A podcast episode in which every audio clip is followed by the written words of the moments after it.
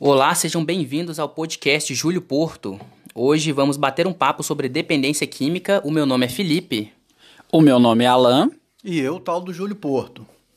O tema abordado hoje no nosso podcast será orientação à família com dependência química instalada. Mas antes de tudo, Júlio, eu gostaria que você contasse para os ouvintes que ainda não te conhecem sobre a sua experiência. Pois é, Filipão. Então, a minha experiência quando começou quando criança. Nós tivemos, eu, minhas irmãs e a minha mãe, nós tivemos um problema de dependência química na família com meu pai, pessoa muito boa, muito carinhosa, mas enfim, acabou sendo vencido, né, perdendo a vida em função da, da, da dependência pelo álcool. E eu sofri muito, é, isso me, me afetou de várias formas, e toda a família. E quando isso, isso foi desde criança. E quando eu entrei na adolescência, o que foi que eu fiz? Segui a contingência. É, me tornei um usuário compulsivo de drogas e fui até os 19 anos. A partir disso, eu comecei a trabalhar com crianças e adolescentes em situação de risco, trabalhei em abrigo, centro de passagens, trabalhei em centro socioeducativo, trabalhei em dei aula é, na região metropolitana de Belo Horizonte, eu também sou formado em história, e aí eu pude vivenciar todas essas é, to, todas as questões relacionadas à dependência química, desde a experiência pessoal familiar até mesmo a experiência com outras pessoas. Fui vendo o que funcionava, o que não funcionava. E depois de, de, de toda a maior parte dessa experiência, eu decidi fazer psicologia para é, me tornar um profissional mais capacitado e continuar esse trabalho que agora penso, estou realizando do jeito que eu sempre quis. Então, se, se, a gente for olhar aí, você tem quanto tempo de experiência aí nesse com a dependência química, com, com esse enredo todo? De vivência, eu tenho 46 anos e comecei a, viver, a ter criança, né? Mas como profissional tem cerca de 25, 26 anos. Foi isso. Júlio, nas suas redes sociais, é observável que você usa, cita muito a família. Eu queria saber, né, por que a família é a base da sua abordagem no tratamento do dependente químico? Eu vou tentar ser breve, Felipe, porque senão com, com essa pergunta é, eu deveria, eu poderia levar horas para poder te, te mostrar por que esse caminho. Então vamos lá. O que, que é a família, né? Sem filosofar muito, sem entrar em muitos termos antropológicos e técnicos, a família é aquele primeiro meio onde o sujeito, onde a pessoa, ela começa a se socializar. Ela aprende a lidar com todas as questões, com vários desafios, com os nãos da vida, com os sucessos, com os fracassos, com as, a, os relacionamentos que não são bons né? E, e é a partir da família que ele começa a levar aquilo que ele já conheceu de, de interação de social para fora. Então, a, o meu primeiro tópico, o meu primeiro objetivo de abraçar a família para o tratamento de dependência química começa por aí. O segundo, eu vi muito bem meus últimos nove anos, minto, meus últimos 11 anos de trabalho com, né, assim, trabalhando para a instituição, eu fui coordenador de uma comunidade terapêutica para crianças e adolescentes dependentes químicos. Olha o desafio. E o que foi que eu vi? A estrutura desse lugar que eu trabalhei, muito boa. A pessoa que, que, que idealizou e, e que fez ela acontecer uma pessoa muito competente. Então, muito bem alinhavadas as propostas, os estudos, as exigências com os profissionais, mas quando esse adolescente, porque lá era sistema de internação, eu fiquei também revezando por muito tempo, coordenando a comunidade de adultos. E o que foi que eu vi? Muitas vezes, quando esse adulto ou esse adolescente ele voltava para a família, né? Ele saía da internação e com conhecimento muito, muito bem elaborado, com o controle da abstinência é, muito bem é, resolvido, né? É, todo munido de técnicas para poder é, tomar cuidado com os gatilhos do lado de fora, mas ele encontrava na casa dele uma família disfuncional, uma família com uma comunicação precária, com um método de educação ou autoritária demais, ou então é, muito permissiva, entre outras questões. E quando essa família era assim, a recaída era praticamente certa. Então a gente não é, não é só na comunidade terapêutica nessa onde eu trabalhei. São várias que isso acontece. Porque a família ela não trabalha, e eu não digo aí, né, quando eu digo isso, eu, eu gosto de sempre enfatizar. Eu não falo que a família é a culpada, mas eu digo que a família, quando o dependente químico tem família, porque quando ele não tem, aí é outra abordagem, a família ela é responsável pelo tratamento. Por quê? Porque ela ajudou a constituir esse indivíduo. Isso aí. Você já está entrando numa outra questão que eu iria te perguntar se a família ela também pode contribuir negativamente para o tratamento do dependente químico. Então, Felipe, isso aí já está muito bem fundamentado nas apostilas de cursos de capacitação de profissionais, família como fator de risco, como fator de proteção é, e como fator de prevenção. E a família, quando ela não tem, é, por exemplo, os papéis hierárquicos bem definidos. O que são? O que é isso? Papel hierárquico definido? É aquele pai que manda e pronto, acabou? Não, não é nada disso. A família, quando ela estabelece um limite com sua autoridade, não de forma abusiva, mas ela constrói um respeito entre a família, esse adolescente, essa criança que vai se tornar um adulto, ele vai para o mundo sabendo lidar mais com, a, com as regras da vida, com as regras da sociedade, com os desafios que são os pontos de vista que são divergentes a ele. Uma, aí, papel hierárquico na família. Tem, é bem definido, então é fator de proteção. Se, é, se sempre é definido desde criança, muito bem elaborado, fator de prevenção. Se não, não existe, família é fator de risco. Um outro, uma outra questão que também até pouco tempo atrás era muito polêmica, um psicólogo ou, ou, ou uma pessoa, um profissional não podia falar, é, né, às vezes não podia falar disso, mas é, a religião, a questão da religiosidade. A família que não tem religião, mas ela é bem estruturada em relação a uma série de outros fatores, ela consegue, obviamente, é, equipar, munir esse filho, esse, esse, esse, essa pessoa, esse homem, essa, essa mulher, para se tornar mais forte em relação à resistência ao uso abusivo de drogas. É, mas a religião ela tem um ponto muito interessante.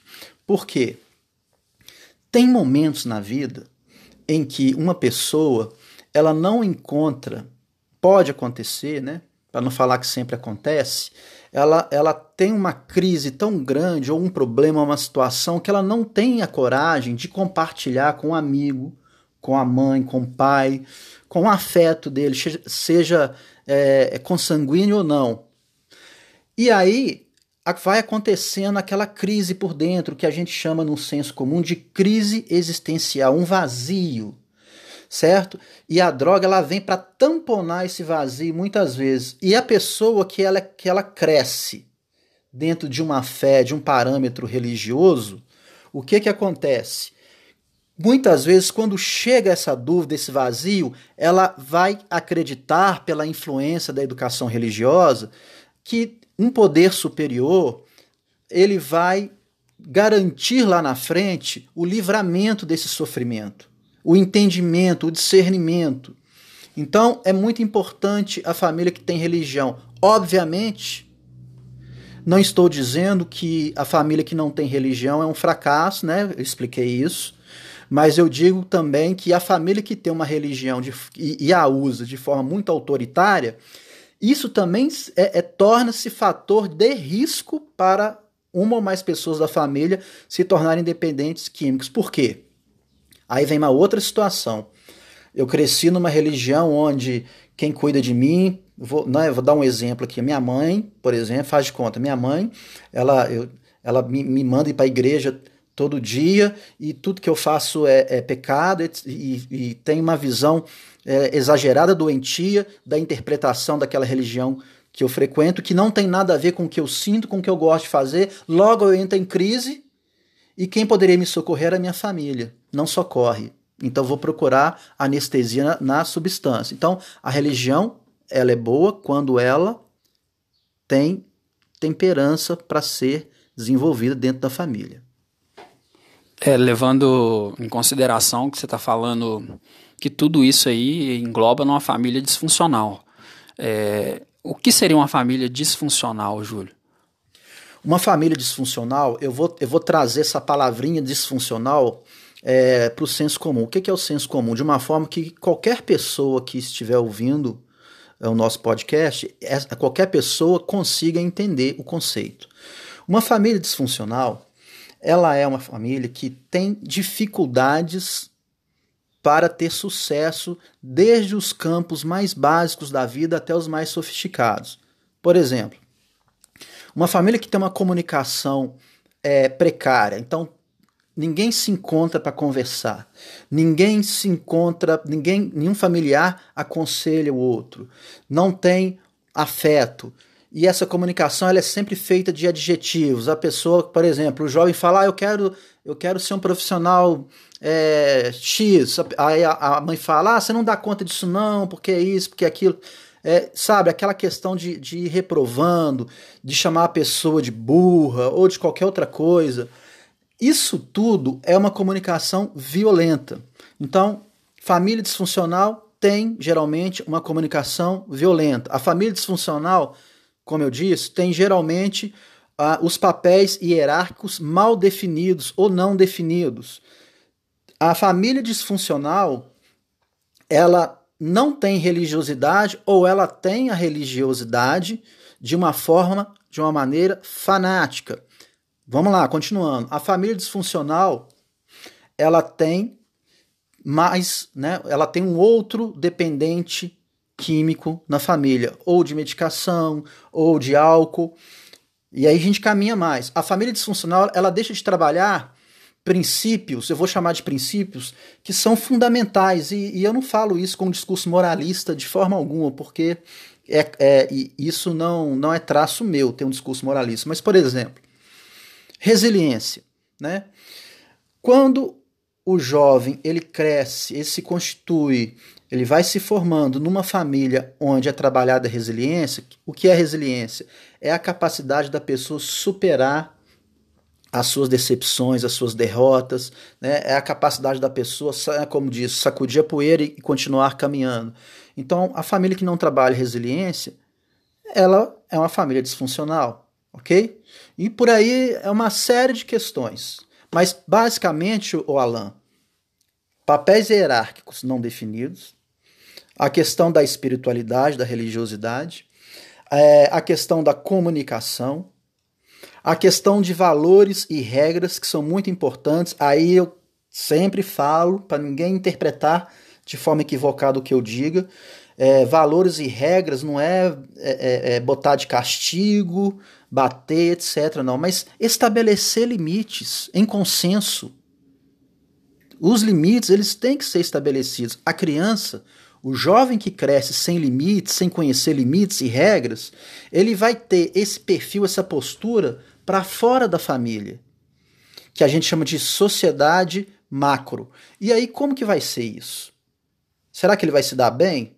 Não, ele vai dar muita cabeçada. E por acaso, se ele experimentar a droga, ele vai sentir um alívio por não ser aceito por ninguém. Júlio, é, com, conversando né, sobre esse assunto, um dependente químico Uh, também pode desenvolver a, a, doença numa família não disfuncional, de repente por fatores externos, como amigos, oportunidades ou algo do tipo, ou a família disfuncional ela é preponderante no surgimento da doença? Felipe, é, excelente pergunta. Ao mesmo tempo complexa, eu vou tentar não ser prolixo para responder. Então vamos lá. A família disfuncional ela colabora para que a, a, a, ela é um fator de risco, ela é um gatilho. Beleza. Existem Foi até bom você tocar nesse assunto, porque existem famílias funcionais, digamos assim, se é que tem uma família perfeita e qual é o e, e também qual seria o grau de perfeição, eu, eu não sei exatamente, mas enfim. É, existe a família funcional, a família que é mais organizada, digamos assim, e que vai ter o, surgimento da dependência química, sim. Então, a questão não é culpar a família. Agora, em relação aos amigos, né? Por que será que a pessoa se torna dependente químico? Será que é só porque ela sofre influência dos amigos dela? A dependência química ela é complexa. Dentro de uma concepção de ser humano, que eu gosto muito de, de, de aceitá-la dentro do campo da, da filosofia, dentro do campo da psicologia, nós somos seres biopsicossocial. Você sabe o que é um ser biopsicossocial? É um ser que tem sangue, é um ser que tem carne e osso, é um ser que tem coração e é um ser que pode desenvolver doenças também. É um ser que pode ter um problema de hormônio, é um ser que pode ter um problema é, neurológico, que pode predispor ao uso abusivo de droga, ok? É um ser psico, porque cada indivíduo ele vai ter a sua forma específica de se relacionar, de entender, de interiorizar as coisas da vida. Então, eu posso ter, você pode ter uma família, é, entre aspas, perfeita, mas um indivíduo, é, ele enxerga o mundo, a realidade psíquica dele, a realidade psicológica dele, é de uma forma em que o mundo representa certos estímulos para que ele se torne um dependente químico. Então, não depende da família certo? E social, vamos lá no social. Nós vivemos hoje no mundo que o filósofo que morreu há pouco, Zygmunt Bauman, muito brilhante, talvez o último grande filósofo é, né, vivo, aliás, vivo não, porque ele já se foi contemporâneo a nós, ele fala muito do mundo líquido, o mundo líquido, por que líquido? Porque é um mundo onde os valores se desfazem. É um mundo hoje onde o que manda é o verbo ter e não verbo ser. Eu tenho que ter, eu tenho que chegar na mídia tal e mostrar que, a, que o meu tênis é melhor. E mostrar que o meu discurso político é mais violento e humilha o do outro. E mostrar que é, é, o meu time de futebol é o melhor de todos, mas de uma forma opressora. É mostrar, olha para você ver o que, que o Bauman falava, né? Que hoje em dia, e não dá para negar muito isso, as pessoas elas querem um relacionamento afetivo e elas ficam mais tempo preocupando com a seguinte questão: como é que eu vou fazer para terminar com ela ou com ele quando chegar a hora? E como que vai ser a minha próxima técnica? O que, que eu vou usar para conquistar? O que, que eu vou colocar nas mídias? É, e quanto tempo deve durar, hein? Em vez de pensar o que eu posso fazer para cultivar minha relação, para ser uma relação duradoura. Então, é, o social, ele hoje estimula porque as coisas, elas, a, a, o prazo de validades dela acaba muito rápido. E aí vem a frustração. Isso entra muito naquela parte de você querer agradar mais o outro do que a si mesmo, né? Sim. E a, aí, Alan, são duas questões. É, eu posso, na verdade, eu quero. Quando eu digo isso, é porque eu tenho uma necessidade imensa em mostrar para o outro o self ideal, né? O que, que é o self? Né? É, a, é a minha imagem. Então, o self ideal é, na, na, psicologia, na psicanálise, eu, é, é, é, o ideal, aquilo que eu acho que eu tenho que ser. Aquele cara brilhante, aquela mulher brilhante, aquele pai brilhante, aquele filho brilhante, enfim. O cara, né? Então, eu vendo isso, ou tento ser isso. Só que o tempo todo, o ideal do, de ser o cara hoje, ele se desmancha. Né? Ele se desmancha. E a competição tá grande. Agora, quando, quando você tocou nesse assunto de viver mais em função do outro, você já toca num tema muito interessante que e é um dos motivos pelo, pelos quais eu trabalho a família, que é a codependência. Eu não sei se vocês vão trabalhar essa questão comigo mais adiante ou já posso aproveitar o gancho para entrar. Eu acho que a gente podia fazer um podcast mais para frente só sobre codependência. Tudo bem. Olha só, Júlio Porto, numa passagem do nosso podcast você citou a palavra doença, certo? Eu gostaria de, de saber, e creio que é dúvida de muitos dependentes químicos e familiares de dependentes químicos, a dependência química é uma doença ou uma condição? E quais doenças você pode desenvolver em decorrência da dependência química? Felipe, se eu, se eu responder uma e não responder a outra, você me cobra de novo aqui. Se eu, se eu me perder em relação às suas perguntas. Perguntas boas que me dão incentivo e vontade de ficar falando. É, então, a primeira pergunta: é uma doença? Olha, a, doen a dependência química ela é considerada uma doença. Ela é doença. Ela está lá no manual estatístico é, de doenças psiquiátricas internacional. Né? É, às vezes ele muda, DSM-4, DSM-5, ela tem um CID, ela tem um código e que caracteriza, mas são diferenciados. É, eu não estou com o manual aqui agora para falar todos para vocês, então não vou tentar lembrar para não pagar mico, porque a dependência química, pelo que, associada ao que, né? Mas ela é doença, ela é reconhecida pela ONU. Mas tem uma questão. Como é que você sabe que você é doente, dependente químico? Como que você vai saber? Ah, então se ela é doença, se ela é uma doença, eu posso ir num laboratório, eu vou lá no laboratório da minha cidade, vou pedir o um médico, estou desconfiado do meu filho. Eu vou lá, ó, fulano, você vai lá fazer um exame de, de, de sangue ou um DNA para saber se você é dependente químico. Não rola. O que máximo que eu vou conseguir saber é, é, que o exame vai me dar é, é há quanto tempo aproximadamente a pessoa vem usando droga, se a pessoa usou droga nos últimos tempos ou não, dependendo do exame. Mas o que comprova a dependência química é o exame clínico, é a observação. Então eu vou falar muito rapidamente para vocês, mas de forma que dê para entender, é, vou falar, falar de forma pontual. O que caracteriza? É a soma disso tudo que eu vou falar. A pessoa ela gasta a maior parte do tempo dela, do tempo funcional dela, ou seja, saiu da cama, ela passa a maior parte do tempo dela em função da droga, ou seja, articulando para conseguir dinheiro, articulando para ter a droga, articulando para achar um lugar melhor para usar droga e curtindo aquela sensação e também esperando um tempo para aquela sensação ir embora, para não denunciar para quem não pode que ele é usuário. Outra característica, a pessoa começa a abrir mão de questões prioritárias, de eventos sociais, por exemplo, entre ter um, um, um, uma, uma, uma comemoração marcante para a família e usar droga, a pessoa prefere usar droga. Ou se não tiver, se ela não tiver de condições de usar droga naquele lugar, ela não vai certo? A pessoa começa a se envolver é, com questões que dão consequências e mesmo assim ela continua, por exemplo, questões legais, acidente de trânsito, com traficantes, etc.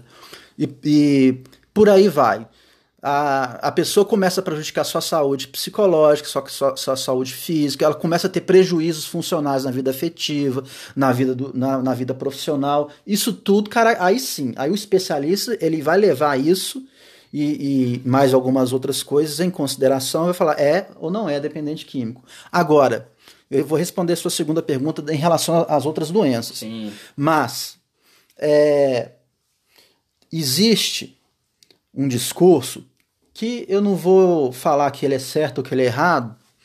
A gente até pode discutir isso no outro momento, dentro desse tema que você está falando, dependência química e doença. Então, geralmente se classifica a dependência química, a, a, o uso de drogas, em, em três campos. O experimental, que é o seguinte: você, o menino foi lá, ele fumou um baseado na vida, só fumou, não gostou, ou se gostou, ele, pela, né, por, por questões dele, etc. Ele não vai mais usar, nunca mais. Ele. É, aí sim, nunca mais volta a usar. Tem o usuário recreativo. O que, que é usuário recreativo? É aquele usuário que dá conta de administrar toda a sua vida, não traz prejuízo para ninguém, pra, muito menos para ele, e consegue usar drogas, sei lá, não, não, é, não dá para a gente falar de um prazo que caracterize um usuário recreativo de dois em dois meses, seis em seis meses, não sei. Mas tem, existe é, é, esse campo aí do usuário recreativo. E o dependente químico, que, que ele vai, que é a doença que todas essas características que eu falei aí um pouco atrás. A outra pergunta sobre doença. Quais doenças é, você pode desenvolver em decorrência da dependência química? O, o dependente químico pode desenvolver? Olha, Felipe, eu vou, eu vou começar a falar com você o seguinte: existem doenças que são primárias e doenças, doenças que são secundárias à dependência química. Então, para começar a entender, a gente tem que saber um conceito que se chama comorbidade. Falando de doença, o conceito de comorbidade, falando do nosso tema, dependência química, comorbidade é quando tem um, duas doenças ou mais associadas, ou seja, qual, qual doença que tem que estar presente agora, a gente está falando, a dependência química. Então, ela existe. E associada a ela, tem que ter uma ou mais doenças. Então, vamos lá. Existem pesquisas que apontam que o uso contínuo de maconha, por exemplo, de maconha, é, durante muitos anos, ele vai fazer com que a pessoa desenvolva a esquizofrenia. Ou, é, ou desenvolva assim, ela já tem, ela tem uma predisposição a desenvolver esquizofrenia e talvez ela nem fosse é, ficar, ela nem fosse ficar no prejuízo emocional, ser disfuncional pela esquizofrenia, mas a maconha abriu a porta de algo que já estava guardadinho ali, certo? Existem muitas pesquisas, muitos relatos clínicos, muitos artigos e estudos de caso. É... Aí o que, que acontece? A esquizofrenia, nesse caso, ela é secundária à dependência química, de certa forma, mesmo que ela já estava ali guardadinha, mas é, é para a gente entender de uma forma melhor.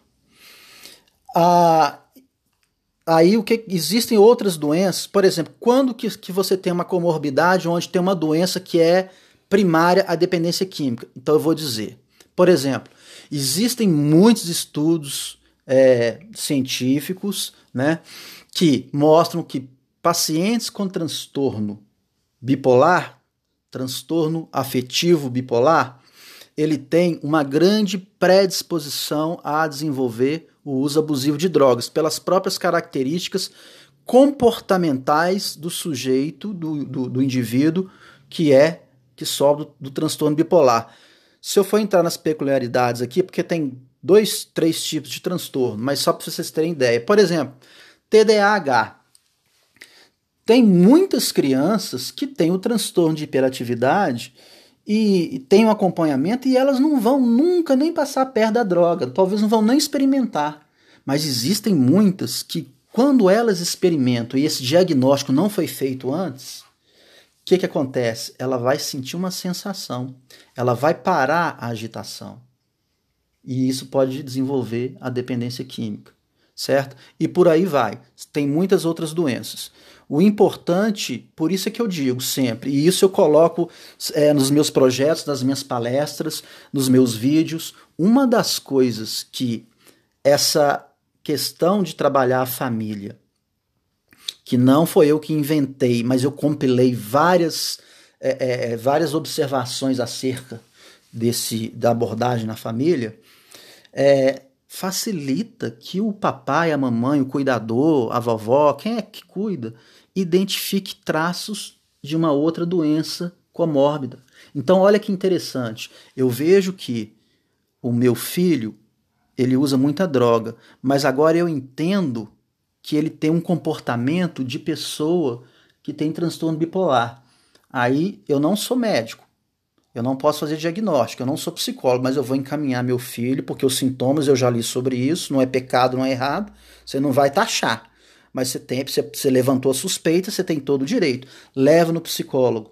O psicólogo levantou, constatou, faz um trabalho em conjunto com com outro profissional da saúde, com o médico psiquiatra, enfim, trabalha a questão e você vai resolver. Aí a chance de sucesso de parar o uso compulsivo de droga, ela é imensa. Por quê? Porque você não parou, você não tratou só a ponta do iceberg. Você trabalhou a raiz. É, a gente, se a gente for olhar, a associação de, muito, de doenças são muitas, né? Agora, você citou um termo aí dos cuidadores. Por que, que você cita muito a mulher assim? Você foca muito a mulher, mulher guerreira, é, nos seus vídeos? Pois é. Também, Alan, agradeço muito por abordar esse tema. Vamos lá. O que é família, gente? Família, o que é... Será que existe o conceito de família ideal? Será que a família ideal é a família onde tem um pai, um pai, o falo masculino, a mãe e, e, e os filhos? Isso, isso é uma família ideal? Não, né? É, é, isso é uma configuração de família. Existem as famílias de formação homoafetivas. E aí, Júlio, você que está falando tanto de família, o que, que você acha disso? Eu acho perfeito e eu acho aceitável, desde que, obviamente, com uma família é, é, que ela é constituída de outra forma, ela aborde, ela trate a comunicação, a empatia, a resiliência, etc. Família onde os pais é, eles adotaram esse filho, essa filha, é, famílias, enfim, de agregados, ou seja, uma, duas pessoas se reúnem para viverem juntas, mas ambas de relacionamentos passados com outros filhos. E aí, Júlia, é família? Claro que é família. Ah, mas é, é não é diferente, não. O resultado não vai ser diferente se não abordar resiliência, é, comunicação, tudo isso que eu venho falando. E aí, respondendo a sua pergunta, mulher, será que eu sou feminista ou então machista? Olha, talvez seja até Alain, por um pouco de, de, de coisa que ficou na minha cabeça durante a minha vida profissional, porque eu vi muito para dizer assim, ah, eu acho que se eu pudesse eu até tentei fazer, falei em fazer isso, mas não fiz. Fazer uma estatística das internações das pessoas que eu atendi ao longo de mais de 20 anos, os jovens, é, a maioria deles foram constituídas é, de famílias onde a figura masculina, o pai, abandonou essa família, ou enfim, não existia essa figura masculina. Então a mãe, ela pega toda a responsabilidade de cuidar da família, tanto das, das outras coisas, como né, das outras coisas que são muito complexas, é, como também da dependência química. Então, sempre o meu canal de comunicação, na maioria das vezes, não em todas, mas na maioria, foi uma mulher guerreira. E eu sempre falo guerreira por quê? Porque uma pessoa que vem de uma sociedade como a nossa, que está numa sociedade extremamente machista, uma pessoa que ela é abandonada pela, por, por vários setores da, sociais, uma pessoa que ela é taxada muitas vezes como irresponsável por ter, por não ser, por morar sozinha, entre aspas, e ela ainda assim, né, ela é guerreira porque ela trabalha, ela empenha para salvar a vida daquele marido, para salvar a vida daquele filho, daquele irmão. Então, eu vi isso demais. E o que, que acontece? Eu vejo as mulher, essas mulheres, elas são é, perseverantes, mas elas adoecem. Elas se tornam frágeis, porque não é fácil cuidar de uma família. E, e mais difícil ainda se torna cuidar de uma família onde tem um, de, um dependente químico. Muito legal esse bate-papo, muito esclarecedor, Júlio Porto. Eu gostaria que você. Eu, que, eu gostaria de voltar numa pergunta aqui também sobre a família. É, especificamente, quais os pontos positivos dessa abordagem envolvendo a família no trato do dependente? Bom, pontos positivos, você diz assim, com o que é que eu abordo, qual que é o, o que foi que eu compilei, é isso? Quais os benefícios para o dependente químico nessa abordagem com a família, no entorno dele ali, no tratamento da, da doença? Pois é. Então o que, que acontece? O indivíduo, ou, ou mesmo o sujeito, mesmo se ele não fez nenhum tratamento, se ele não está vindo de internação, ele já veio de uma, não interessa isso, tá? Mas uma família que se orienta com técnicas, que se orienta é, é, com questões importantes, como tudo isso que eu já falei, ela começa a ter uma visão mais ativa. Eu consigo unir com os meus familiares, combinar intervenções, enxergar possibilidades, trabalhar a comunicação de toda a família e assim ter mais ação. Só para ilustrar um pouco, em um dos meus vídeos, é, eu falo o seguinte: a família é um grande cérebro e esse cérebro ele é influenciado por cada membro familiar e cada membro familiar influencia esse cérebro geral e é retroalimentado pelas ideias, pelos princípios, pelos valores da família. A família, ela é alicerce, ela é fortaleza, ela é aquela instituição, porque a família é uma, é uma instituição, ela é considerada uma instituição que ela educa o indivíduo e ela ajuda o indivíduo, ela protege o indivíduo. Eu vou fazer mais uma última pergunta aqui que uma mãe no Facebook me pediu para te perguntar isso aqui, Júlio Porto. Por que a dependência química é tão difícil de tratar? Lembra, lá no começo, o que foi que eu disse? É, o ser humano é o quê? Biopsicossocial. Não tem condição eu não sei se tem, né? Se tiver, eu vou eu, eu quero ainda que eu quero que alguém me conte e eu quero aprender para me tornar mais capaz ainda. É, porque eu acho que a gente está em aprendizado a vida inteira. Mas não existe uma causa única para a dependência química. Ela é, sabe por que ela é difícil? Porque ela é uma doença que envolve a emoção do sujeito, o mundo do sujeito, a família do sujeito, ela envolve a questão social, ela envolve se, os, se, se, se aquela pessoa, aquele dependente, ele tem uma, um, um, um transtorno psiquiátrico, você está entendendo? Se sofreu algum trauma ou não, isso pode interferir. Então, assim, é uma gama de questões. Eu brinco muito de quando eu, quando eu quero orientar, ainda mais agora com essa questão toda dessa quarentena, as pessoas a, a, a pararem para pensar um pouquinho sobre como se autoavaliarem. Eu gosto muito disso. Tem filosofias aí, fraternidades, que pensam mais ou menos igual. Eu acho bem interessante. Imagina, para res responder essa mãe, tá, Felipe? Imagina que existem três mundos. Imagina. Três mundos. O mundo do pensamento, que é um mundo onde o seu pensamento ele é desenvolvido e construído, certo? Existe um segundo mundo, que é o mundo das emoções, você põe, dá um nome só. Ah, eu tô triste, alegre, depressivo, agitado, eufórico. Então, é o mundo das emoções. E tem o outro mundo, que é o mundo físico, o mundo concreto. É o mundo onde a gente é, recebe diretamente a intervenção do outro e de outros fatores do ambiente. O mundo onde tem carro, tem cama, tem, tem relacionamento afetivo, tem problema com outras né, com, com, com outros seres humanos e tem alegrias com outros seres humanos. Então, é, para você tratar a dependência química, você tem que pegar cada um desses mundos e ver aonde está mais precário e precisa de mais trabalho para melhorar. Sem esquecer que um mundo desses danificado, os outros dois também estão. Você está entendendo? É, o ser humano é isso. Não por isso que, que é difícil o tratamento. E eu sempre peço, gente, não desista, porque é, é árduo, é cansativo, mas eu, eu vi muito sucesso na minha vida. Eu sofri, né? É, muito com, com, com, com a droga quando eu era criança e adolescente. Eu fiz minha família sofrer. Eu vi jovens morrendo, eu vi famílias sofrendo, mas eu vi muita gente é, parando de usar e dando passos interessantes, passos de sucesso em todos os campos com a vida. Agora, não, não existe é, uma solução pontual.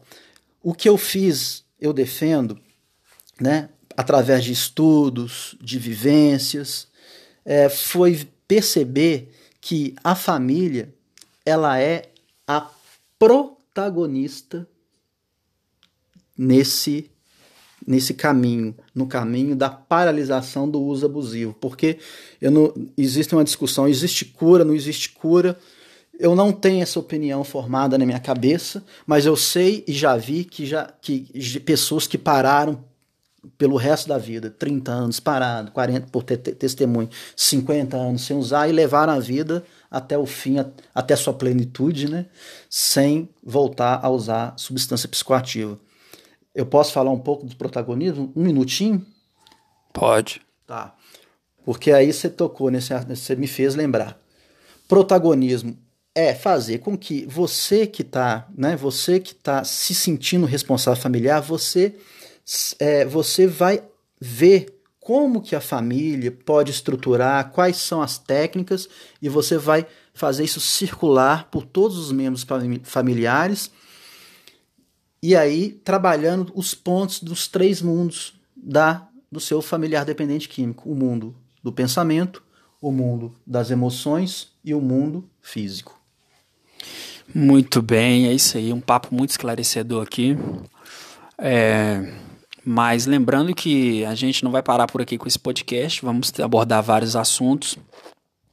Nós estamos nas principais redes sociais, né? No YouTube, Instagram, também no Facebook.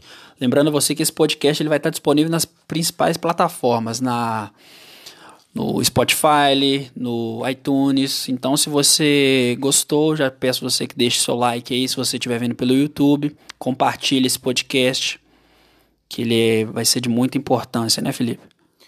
Sim, eu, Felipe, aqui gostaria de agradecer ao convidado Alan e ao Júlio Porto por esse bate-papo tão engrandecedor. Dizer também que vai ter mais podcast com, com o Júlio Porto, já que o Alan mencionou aí, sempre com a intenção de ajudar essas famílias. É isso. Muito obrigado aos ouvintes. É isso aí, pessoal. Agradeço pela atenção e estamos aí, como ela anunciou nos canais. É, mandem perguntas, interajam comigo, porque eu, eu, tenho maior prazer, maior orgulho em poder é, compartilhar com vocês o que é parte da minha vida. Muito obrigado.